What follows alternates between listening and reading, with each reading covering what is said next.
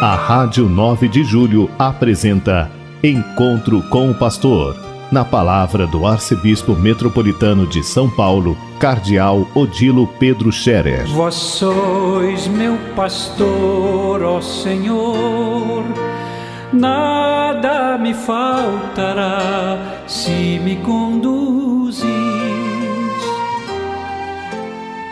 Queridos ouvintes da Rádio 9 de Julho, saudação e bênção para todos vocês nesse dia 6 de outubro, quarta-feira, e nós continuamos a acompanhar o calendário litúrgico da igreja que hoje celebra a recordação de São Bruno Abade. São Bruno nasceu na Alemanha, mas depois ele se dedicou à vida monástica, de fato, no sul da Itália, na Calábria numa serra até que leva o seu nome, Serra de São Bruno. E lá no meio das montanhas ele construiu um mosteiro de vida contemplativa bem rígida, onde os monges entram e ali vivem o silêncio, a oração, o trabalho, a contemplação enfim, uma vida realmente dedicada à contemplação da, da fé, dos mistérios da fé, contemplação de Deus e, é claro, dedicação ao apostolado através da sua união estreita com a igreja, fazem também traduções, cuidam da liturgia, eles acompanham a vida da igreja muito de perto, mesmo estando bem isolados dentro do mosteiro, mas levam uma vida de intensa oração, de trabalho manual, trabalho pessoal, cultivam a terra e cultivam até produzir mel e assim por diante, e outras iniciativas para a sua sobrevivência em primeiro lugar, mas também para assim dispor produtos bons para quem queira comprar e levar, e assim ajudando a sustentar o mosteiro.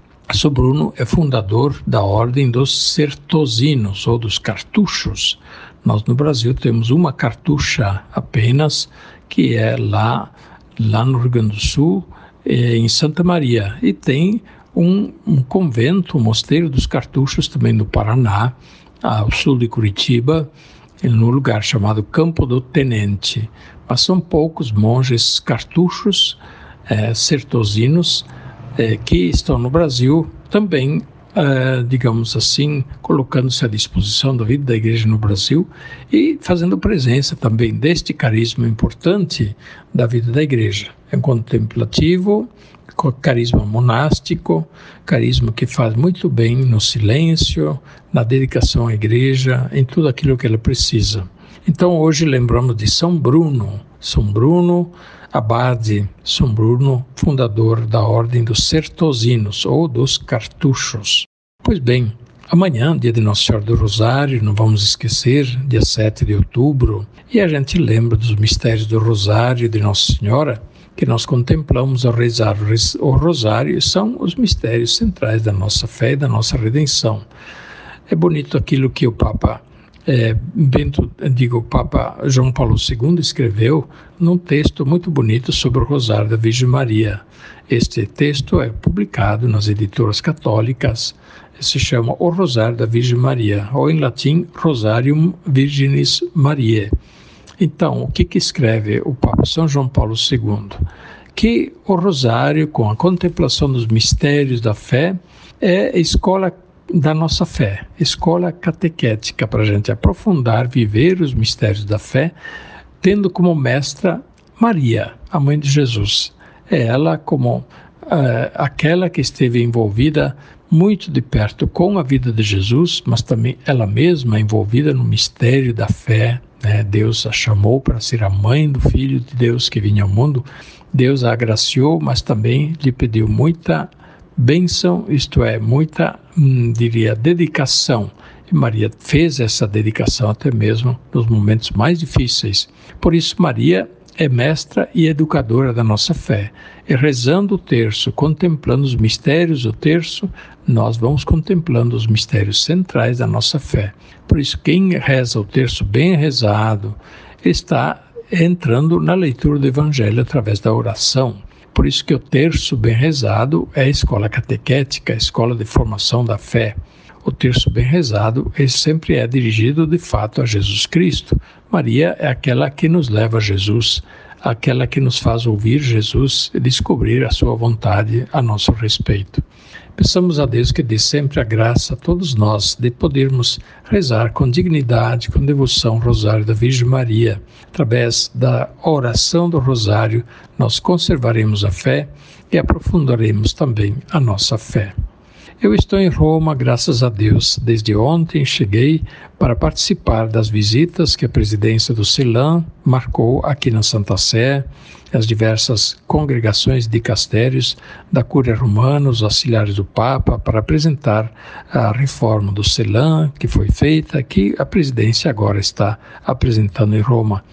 Mas também teremos a visita com o Papa Francisco, e no sábado e domingo será então o encontro também com o Papa na abertura do processo de preparação do Sínodo de 2023. O Papa quer que esta preparação do Sínodo de 2023 seja uma verdadeira experiência sinodal para toda a Igreja.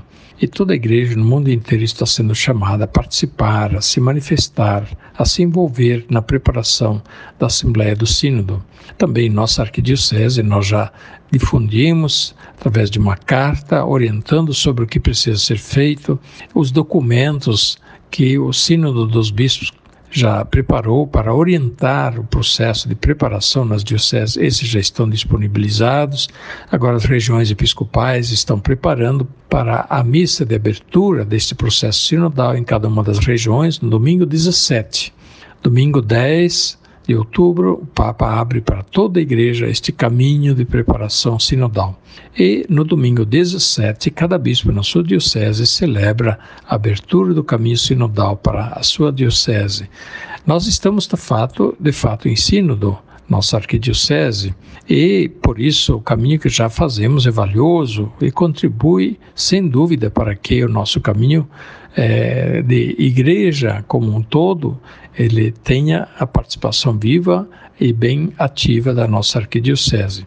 O sínodo da nossa arquidiocese está parado no momento, ainda por causa da pandemia da Covid, mas assim que der, nós vamos retomar o sínodo, provavelmente já em fevereiro do ano que vem, e então estão programadas uma série de iniciativas e atividades para a Assembleia do Sínodo poder trabalhar e apresentar para nossa arquidiocese as orientações, as diretrizes do Sínodo Arquidiocesano. Que Deus abençoe a todos vocês e os acompanhe com sua graça em todos os momentos. A bênção de Deus Todo-Poderoso, Pai, Filho e Espírito Santo, desça sobre vós e permaneça para sempre. Amém. A Rádio 9 de Julho apresentou Encontro com o Pastor, na palavra do Arcebispo Metropolitano de São Paulo, Cardeal Odilo Pedro Scherer. Vós sois meu pastor, ó Senhor, nada me faltará se me conduz